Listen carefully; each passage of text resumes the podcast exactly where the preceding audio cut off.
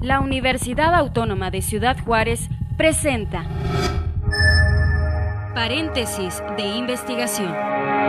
Espacio de divulgación de los trabajos, avances y proyectos de investigación de profesores de la UACJ.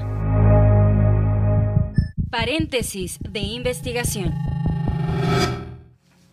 Amigos, ¿cómo están? Bienvenidos. Qué bueno que se enlazan con nosotros a este paréntesis de investigación desde la UACJ. Y bueno, pues les invitamos a que se queden con nosotros porque ya está aquí nuestra invitada del día de hoy y se las presento. Es la doctora Aurora Irma Maínez Guadarrama, profesora investigadora y bueno, pues eh, tanto en el Instituto de Ingeniería y Tecnología como en el ICSA eh, participa con clases en, eh, pues en diferentes programas. Le damos la bienvenida a este espacio. Doctora, ¿cómo está? Bienvenida. Hola, buenos días Armando, muchas gracias. Gracias por acompañarnos. Así rápido pasamos eh, eh, un planteamiento de su vida académica y bueno, pues ella tiene la licenciatura en Relaciones Industriales por el Instituto Tecnológico de Chihuahua su maestría en Administración por la Universidad Autónoma de Chihuahua, maestría en Finanzas por el Instituto Tecnológico de Estudios Superiores Campus Chihuahua y su doctorado en Planeación Estratégica precisamente por la Universidad eh, Popular Autónoma del Estado de Puebla. Y pues bienvenida doctora, qué bueno que nos acompaña. Al contrario, muchas gracias por la invitación.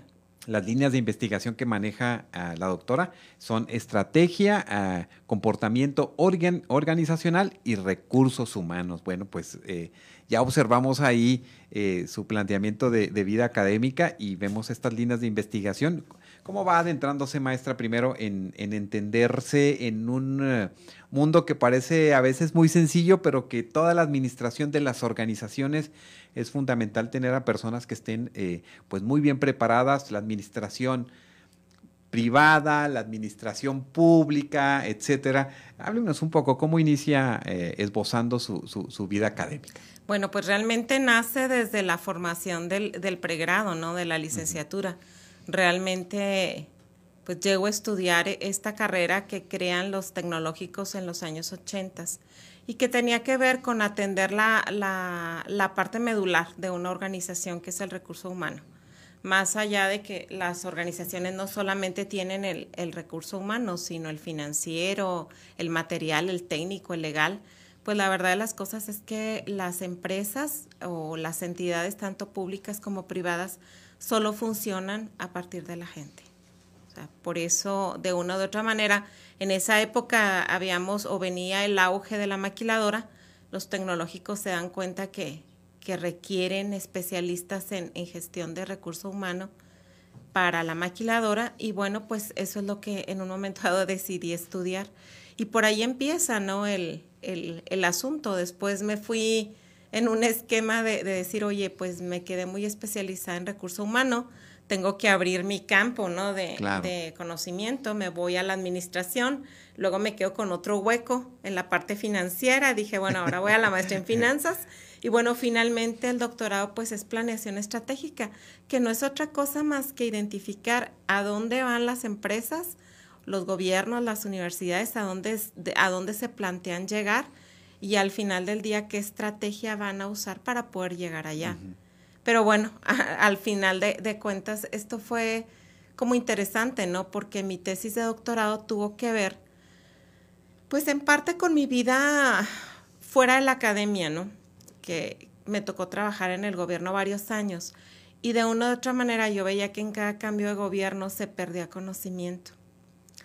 La gente se iba por el cambio propio de la administración o a veces simplemente porque decidían retirarse renunciar este, o fallecían desafortunadamente. Y bueno, pues con ellos se iba el conocimiento, ¿no? entonces me toca empezar a trabajar o lo que hice fue estudiar qué hacía que la gente compartiera lo que sabía al interior de las organizaciones. Esto que podemos llamar que transferencia de conocimiento. Efectivamente. Sí, porque lo observo en varios, en varios de sus trabajos, de sus artículos, y entiendo que, eh, precisamente, eh, pues esto, esto sucede, nos sucede en cualquier lugar. En cualquier lugar. ¿Y en qué momento podemos decir en ocasiones que, porque lo decimos quizás mucho, que nadie es indispensable? Pero sí necesario. sí, ¿no? ¿Cómo le damos vuelta a esa, a esa, a esa idea y cómo observamos que, que, la riqueza de conocimiento que alguien tiene en un momento determinado, en una organización, en un sistema, pues puede eh, lograr que ésta trabaje eh, con ese eh, fluir, pero también puede detenerse en muchos procesos.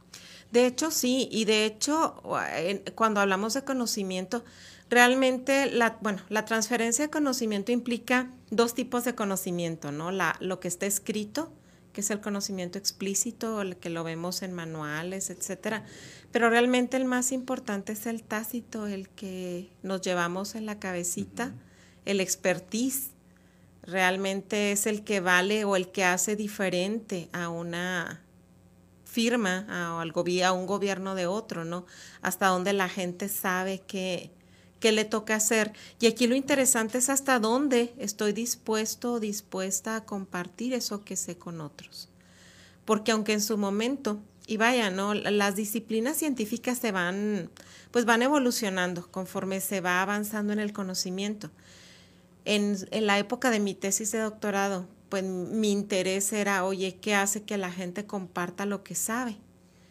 Y bueno, pues hubo una serie de factores. Al final del día identificamos que al menos en la industria maquiladora en esa época, lo que hacía que la gente compartiera el conocimiento en mayor medida era la cultura de la organización. O sea, qué pasaba al interior de la organización, ¿no? Que si, si se fomentaba o no se fomentaban ciertas prácticas que, bueno, se vinculaban con la transferencia de conocimiento. Pero hoy, Armando, lo interesante, digo, ahorita estoy trabajando con dos proyectos en particular. Y uno de ellos ahora ya no es que hace que la, gente comparta, ¿eh? ahora vamos para indagar qué hace que la gente oculte su conocimiento. Mm.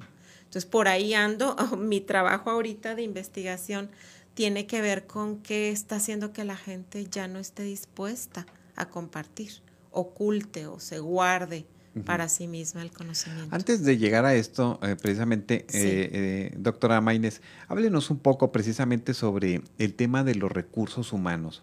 El valor del recurso humano, cómo lo entendemos en estos tiempos, cómo se entendía en, en, estos primeros tiempos donde usted iba, iba generando, pues está transitando por estas licenciaturas, maestrías, doctorado inclusive, este, y, la relación de la cultura oriental, como llega también a veces, porque eh, se incrusta en muchos de estos procesos relacionados con, con el manejo de los recursos, con todo lo que tiene que ver con una organización. Pues bueno, realmente la importancia del recurso humano no ha cambiado. O sea, me parece que incluso en épocas como la que estamos viviendo hoy, que se empieza a hablar, bueno, que ya estamos en, estadios de, industria como industria 4.0, ahora el, tema de industria 5.0 que va un poco más allá y que empezamos a hablar de robots o de cobots trabajando enseguida de una persona, podríamos pensar que, que no va a ser importante el recurso humano, ¿no? que pierde importancia porque viene la tecnología a sustituir pues la verdad es que no, la tecnología viene a complementar realmente el trabajo de, las personas. Porque de una u de otra manera, o sea, el ser humano se tiene que mantener en el centro. El asunto es no perder esa conciencia.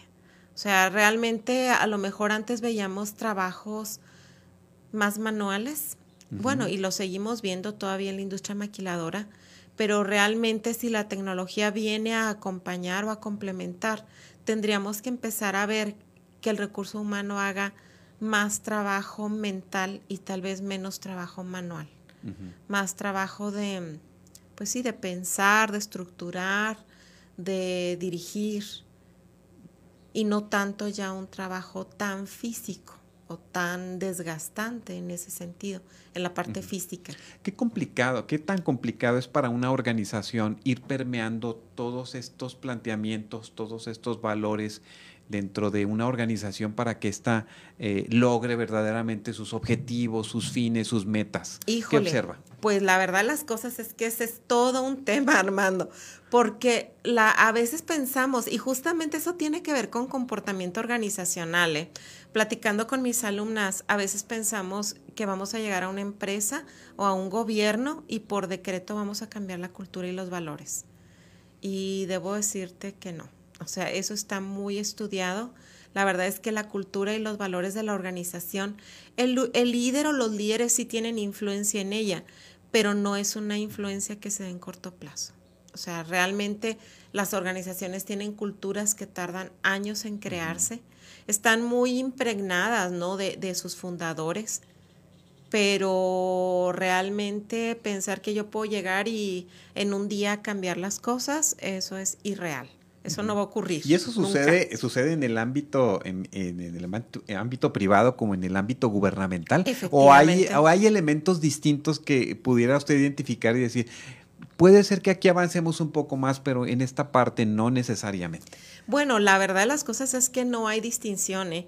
O sea, el tema de la cultura organizacional eh, se comporta de manera similar en el gobierno que, que en las empresas privadas. la, lo que ocurre es que tal vez en la parte pública pensemos que se va a dar de una manera más rápida sobre pretexto del nuevo responsable en el gobierno, ¿no? Llámese gobernador, gobernadora, presidente municipal, alcaldesa, etcétera. No, o sea, sí pueden venir a dar un giro una percepción o una dirección distinta a, hacia dónde va el gobierno, pero realmente no cambian la cultura. O sea, vaya, para que eso ocurriera tendrían que permanecer durante mucho tiempo a cargo de esa de, ese puesto o de ese encargo público. La verdad es que no. Ahí, y lo vemos, ¿no? Con la gente que dura bastantes años en las organizaciones, pues realmente son los que saben cómo, cómo fluye, ¿no? Cómo fluye el agua al interior de la organización, cómo corren los ríos. Claro al interior de las organizaciones. No, y por eso cuando alguien falta en ese engranaje de esa manera ya tan expertis, tan especializado, pues es ahí donde, donde pueden venir muchas situaciones que, que no se resuelven o que hacen que se retrasen muchas de estas eh, pues eh, acciones, ¿no? Al final del día, ¿no? Ahorita que me preguntabas hasta dónde ha cambiado, pues sí, o sea, yo podría pensar que hay automatización o ahora que vemos cosas tan tecnológicas como Alexa o como no sé, simplemente los criterios de, búsqueda de Amazon, de Netflix, los, los algoritmos, y decimos, bueno, todo esto va a suplir al ser humano. Pues no, o sea, al final del día, nosotros los creamos y al final del día también somos capaces de cambiarlo, ¿no? Para bien o para mal. Pero realmente yo diría, bueno, el recurso humano mantiene, bueno, la importancia del recurso humano se mantiene y me parece que se va a mantener todo el tiempo. Pues eso esperamos, porque luego dicen que van a tener algunos conductores de, noticias robots automatizados. tipo Alexa. bueno, esperamos que no. Espero que no. Este, amigos, estamos compartiendo con la doctora eh, eh, Aurora Irma Maines Guadarrama, profesora investigadora. Y bueno, pues, eh, ¿qué le parece, doctora, si regresando de la pausa hablamos un poco sobre estos proyectos de investigación que está ah, trabajando actualmente? y bueno, pues, para conocer un poco más de ellos Amigos, regresamos, estamos en este paréntesis de investigación desde la UACJ. En un momento regresamos a paréntesis de investigación desde la Universidad Autónoma de Ciudad Juárez. Estás escuchando el espacio de divulgación de los trabajos, avances y proyectos de investigación de profesores de la UACJ. Paréntesis de investigación.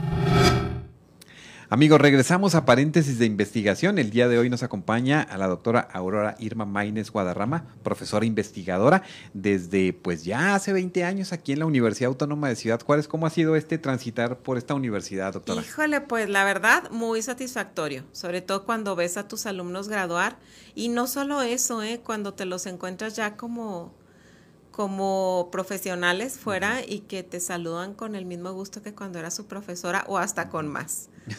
Muy bonito el formar personas. No, pues qué interesante porque entiendo que ustedes pueden trabajar con muchos estudiantes en ocasiones, eh, pues acercarse a sus temas de investigación cuando están eh, precisamente guiándolos en los doctorados, en las maestrías, etcétera, y, tocando temas que en ocasiones parecieran, este, eh, pues, que son innovadores, ¿no? Porque también las nuevas generaciones traen temas que quizás no se nos hubiesen ocurrido. Sí.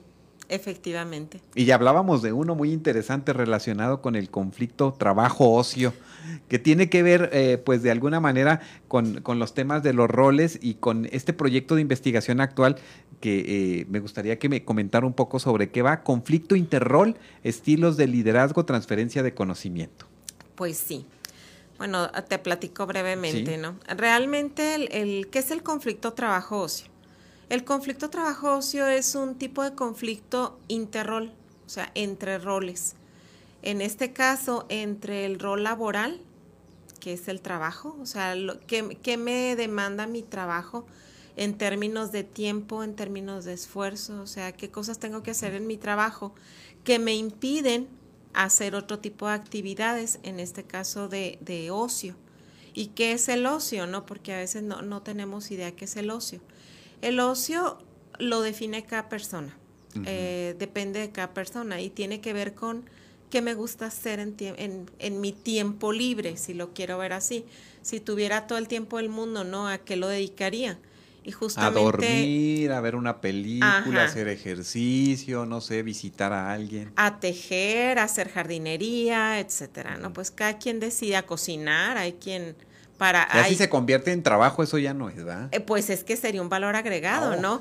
Que el ocio, que lo hagas, lo que hagas en el ocio te genere un, recurso económico, pues sería maravilloso, ¿no? Pero el conflicto, pues tiene que ver con eso, hasta dónde mi trabajo me demanda tiempo, me demanda esfuerzo, y al final del día ese tiempo y ese esfuerzo, pues limitan el que yo pueda hacer actividades de ocio, ir al cine, caminar, tejer, coser, bordar, este, leer un libro, ver la televisión.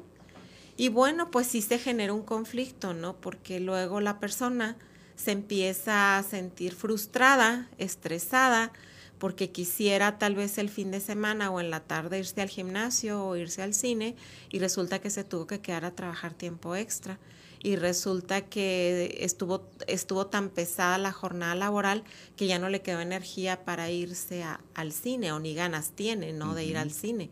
Simplemente. O de la convivencia familiar.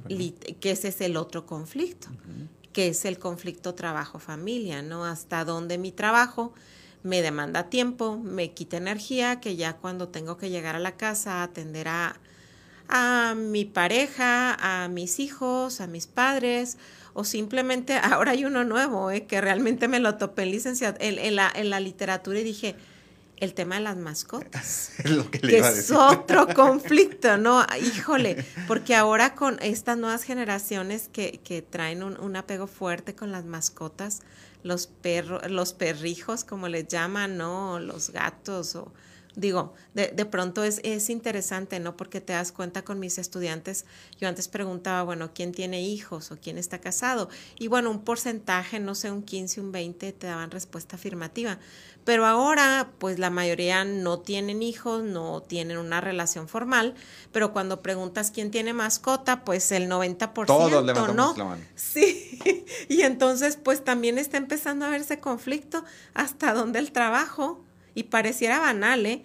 pero pareciera que realmente no lo es, o sea, no me queda tiempo, estoy bien cansada de sacar al perro al jardín o al parque a caminar y pues resulta que me empiezo a sentir hasta culpable, ¿no? Porque no lo hago.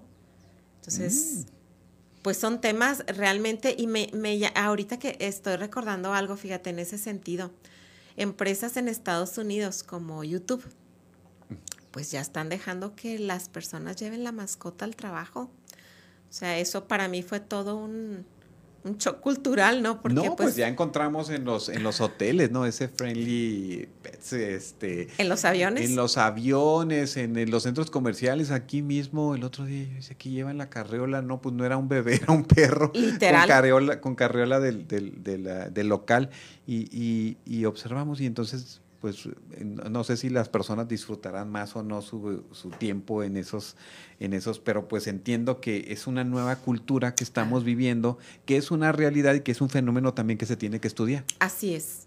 Así es, así que pues no dudaré que, que en un momento dado empiece a indagar sobre ese conflicto, ¿no? Trabajo, atención a la mascota, diríamos, y sobre todo por las generaciones, ¿eh? porque, y esto está más, como más asociado al, a la generación centennial. Los millennial este, están como no tanto todavía como que están entre que sí que no tienen hijos o, relaciones serias, pero ¿quiénes son los centennials? Este, o los millennials. Los, millennials es la generación que nació más o menos en los años 85 hasta los 95, por ahí, 80 al 95. Y los centennial este, nacen más o menos a partir del 96, 97. Digo, no hay cortes exactos, ¿no? Pero el comportamiento de la generación más o menos ahí se da. En los centennial todavía es más evidente este tema. Ah, pues mire, eso, será interesante. Hasta estos momentos, también cómo entiende o cómo plantea el tema en este proyecto actual de investigación sobre el tema del, eh, de los liderazgos o estilos de liderazgos con el conflicto trabajo-ocio? Bueno, pues es que al final del día el líder, o quién es el líder, ¿no? El líder en una organización es aquel que es capaz de, de convencer a otros de que desarrollen o lleven a cabo ciertas tareas. En el entorno de las organizaciones son los que se supone que deben de dirigir a sus seguidores para que abonen o que su trabajo ayude a la organización a lograr, a lograr sus metas. Y pues evidentemente el líder es, es, una figura importante en términos del conflicto trabajo-ocio, ¿no? Hasta donde tu líder está consciente de que necesitas tiempo no solo para trabajar, sino que te debe de, de dar cargas de trabajo o de asignar cargas de trabajo que te dejen no solo cumplir las metas de la empresa, sino también vivir tu vida. O sea, los seres humanos no solo somos trabajo, necesitamos un balance entre nuestra vida y nuestro trabajo. Un balance en términos de ocio, un, balance en términos de vida personal, de vida familiar. Y me, recuerda ahorita la, eh, una empleada de, eh, del dueño de Twitter que, se quedaba dormida en las oficinas y fue despedida. O sea, Literal, ¿en, qué momento? Deberían, ¿eh?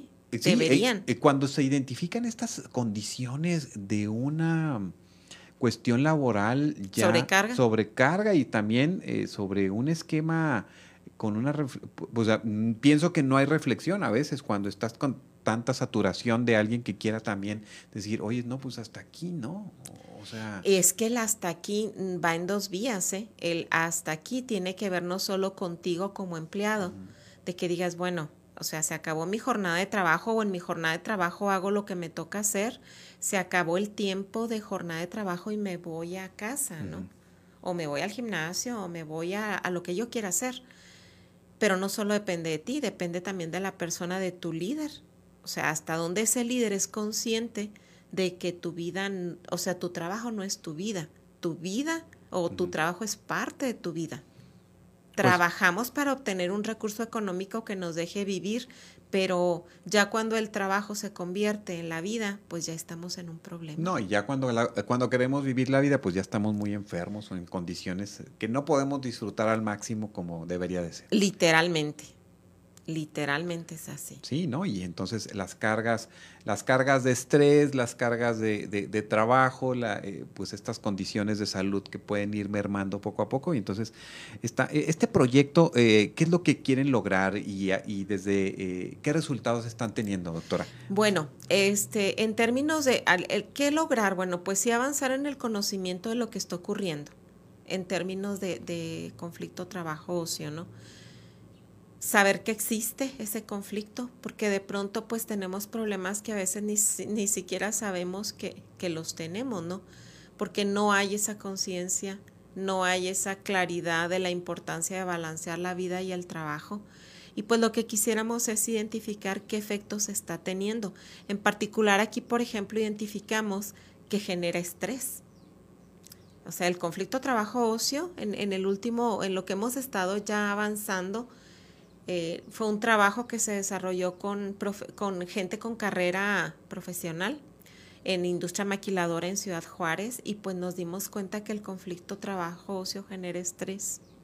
Y al final del día el estrés disminuye la satisfacción de los empleados y con una satisfacción disminuida, pues también disminuye el desempeño, el desempeño de los empleados, el que logran o qué metas logran alcanzar. Por ahí vamos. No, pues sí, interesante, interesante porque pues pienso que pueda tener mucha aplicabilidad en muchos espacios eh, de las organizaciones, de las empresas y pues eh, será, será interesante. Eh, ¿En qué etapa de, desarrollo del, proyecto van? Avanzamos o bueno, terminamos una primera etapa que es la, la, que te comentaba en términos de, de trabajo ocio, estrés, satisfacción, desempeño. Pero hemos estado también indagando y aquí pues hay, hay, alumnos de licenciatura también colaborando, estudiando esto, que tiene que ver con la percepción de apoyo del supervisor, del líder, la percepción de apoyo de la organización y hasta dónde detona conflictos trabajo-ocio, trabajo-familia. Y pues por ahí andamos. Esto pues es, la investigación no es, no es una, diríamos, no es una carrera de, de velocidad. Es una carrera de resistencia que implica poco a poco ir como develando, desvelando ese conocimiento y es ir avanzando poco a poco. Primero pues vamos en un sentido, conforme avanzamos nos damos cuenta que luego hay que indagar o profundizar en algo y pues caminamos en... O anexar, anexar algunas variantes, ¿no? Que van surgiendo ah. del análisis que se va eh, teniendo. Como esto que comentábamos de las mascotas, ¿no? O sea, al revisar literatura académica, pues te das cuenta y dices, y vaya, es cierto, o sea, estas nuevas generaciones tienen ese apego fuerte y tal vez valga la pena empezar a indagar en ese tipo de conflictos. Y, y reitero, podrían parecer banales, pero en realidad no lo son, ¿por qué? Pues el ser humano al final del día también necesita o debe ser feliz. Y la felicidad también tiene que ver con esto, ¿eh? O sea, el trabajo es un medio, no es un fin. Entonces, ¿hasta dónde me queda tiempo o mi felicidad se asocia a hacer otro tipo de cosas? Claro, y luego si nos ponemos en contexto, pues a veces hay trabajos eh, que a veces somos muy privilegiados para poder desarrollar estos tiempos, para lograr tener este, este ocio, otros trabajos que no necesariamente, pero hay que buscarlos, hay que entrarle o buscar estas maneras que inclusive, ¿por qué no? O sea, ¿en qué momento esto también pudiera llegar a plantearse desde una política pública, doctora? Pues es que debiera, y de hecho... Porque tenemos lo de la salud mental, que más que a fuerzas, sí, más que a fuerzas que de ganas, se, se, plantea ahora hasta con algunos trabajos este, para capacitar a las personas en las, en las empresas o en los áreas de trabajo, pero esto, esto debería también eh, eh, colocarse dentro de una eh, una cuestión legislativa. Agenda legislativa, totalmente de acuerdo. Y bueno, me parece que, que en ese sentido la actual legislatura ha caminado, ¿no? Este cambio del incremento de las vacaciones, por ejemplo, pues tiene que ver con esa conciencia, ¿no? De que de que el ser humano trabaja o los mexicanos trabajamos. Sí, porque estamos muy felices porque somos, eh, de acuerdo a muchas encuestas, los más trabajadores del mundo en horas, en tiempo, etcétera. Pero ahora, ¿qué vamos a hacer con esos 15 días de trabajo cuando las personas a veces están acostumbradas, estamos acostumbrados a tener estos periodos cortos y ahora, ¿qué vamos a hacer? O sea, pues disfrutar el tiempo, o sea, ¿qué debiéramos hacer? Claro. Pues real, porque esa es la otra, ¿eh? de que a veces digo, la, la ley dice tienen que ser eh, días continuos de vacaciones a mí me sorprende de pronto con mis alumnos cuando empezamos a hablar del tema de las vacaciones y me dicen, oiga, no, pues es que de repente me dicen, tómate dos días a cuenta de vacaciones y me las dan como en gotero, ¿no? Las vacaciones. Pues no, realmente no va por ahí. Digo, se empieza a hablar incluso también en términos legislativos de la disminución de la jornada laboral, ¿eh? O sea, de, de 8 a 6 horas. También se plantea una semana más corta, ya no de, de, lunes a viernes, sino de lunes a jueves. Bueno, pero no le digas Slim, porque él sí la quiere un poquito. bueno, inclusive las pensiones más altas, ¿no? ya vivimos más. creo que vamos transitando también en la agenda pública en términos de ir hacia ese balance. Y me parece que empezar a, digo, yo no sé si en un momento dado el Seguro Social, digo, ya el Seguro Social reconoce el, asunto del burnout, del síndrome del quemado sí, en el como trabajo. una discapacidad también o un momento para un proceso de, de- de- de una incapacidad. Pues de hecho, el conflicto trabajo-ocio va a ser un antecedente del burnout, porque un antecedente del burnout es el estrés. Entonces, el conflicto trabajo-ocio y trabajo-familia detona estrés, que finalmente genera burnout. Entonces, van a ser temas que van a tener que transitar Pues tarde o temprano Sí, sí. a la agenda pública. Pues interesante, un mensaje que le quiera dar a los estudiantes que puedan tener este, inquietudes para seguir investigando, seguir indagando sobre estos temas y pues eh, gracias a ellos quizás en un futuro podamos tener nuevas leyes, nuevos, nuevos esquemas para entender lo que sucede en las organizaciones. Pues la recomendación primero es que se comprometan realmente con su estudio. O sea, que le dediquen tiempo, que le dediquen esfuerzo, pero que también lo balanceen. Porque el, estudiar también de cierta manera ah, tiene características similares al trabajo.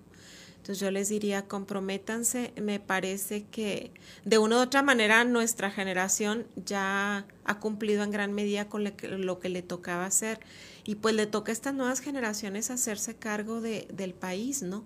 Del desarrollo del país y lo van a hacer de mejor manera si están preparados. Entonces yo los invitaría a los que ya son estudiantes universitarios a que realmente se comprometan con su, tra- su, su trabajo de estudiar y o con su trabajo académico y pues les diría a los que todavía no lo son pues que apuesten por estudiar una carrera. Pues eh, estuvo con nosotros hoy en paréntesis de investigación la doctora Aurora eh, Irma Maínez Guadarrama. Muchas gracias, maestra, por acompañarnos, por venirnos a plantear estos temas de cultura laboral, responsabilidad social, etcétera, y que pues eh, eh, los, los observamos precisamente patentes en sus trabajos y en sus líneas de investigación. Muchas gracias Armando, al contrario por el espacio y pues un gusto estar contigo esta mañana. Y pues la invitamos en otro momento para que se traigan los estudiantes, ¿no? A hablarnos de estos temas. Pues cuando tú gustes, de hecho tengo a, a precisamente ahorita un estudiante trabajando percepción de apoyo del supervisor con conflicto trabajo-ocio, si mal no recuerdo. Y pues con mucho gusto invitamos a Juan Manuel que venga a platicar. Sí, claro, aquí Ajá. los, los esperamos y abrimos las puertas, como siempre, de estos espacios en UACJ Radio. Con mucho gusto. Muchas gracias. Amigos, con esto concluimos este espacio el día de hoy de paréntesis de investigación. Les esperamos en nuestra próxima emisión. Paréntesis de investigación se realiza gracias al apoyo de la Coordinación General de Investigación y Posgrado de la UACJ. Paréntesis de investigación. Esta es una producción de la Dirección General de Comunicación Universitaria de la Universidad Autónoma de Ciudad Juárez.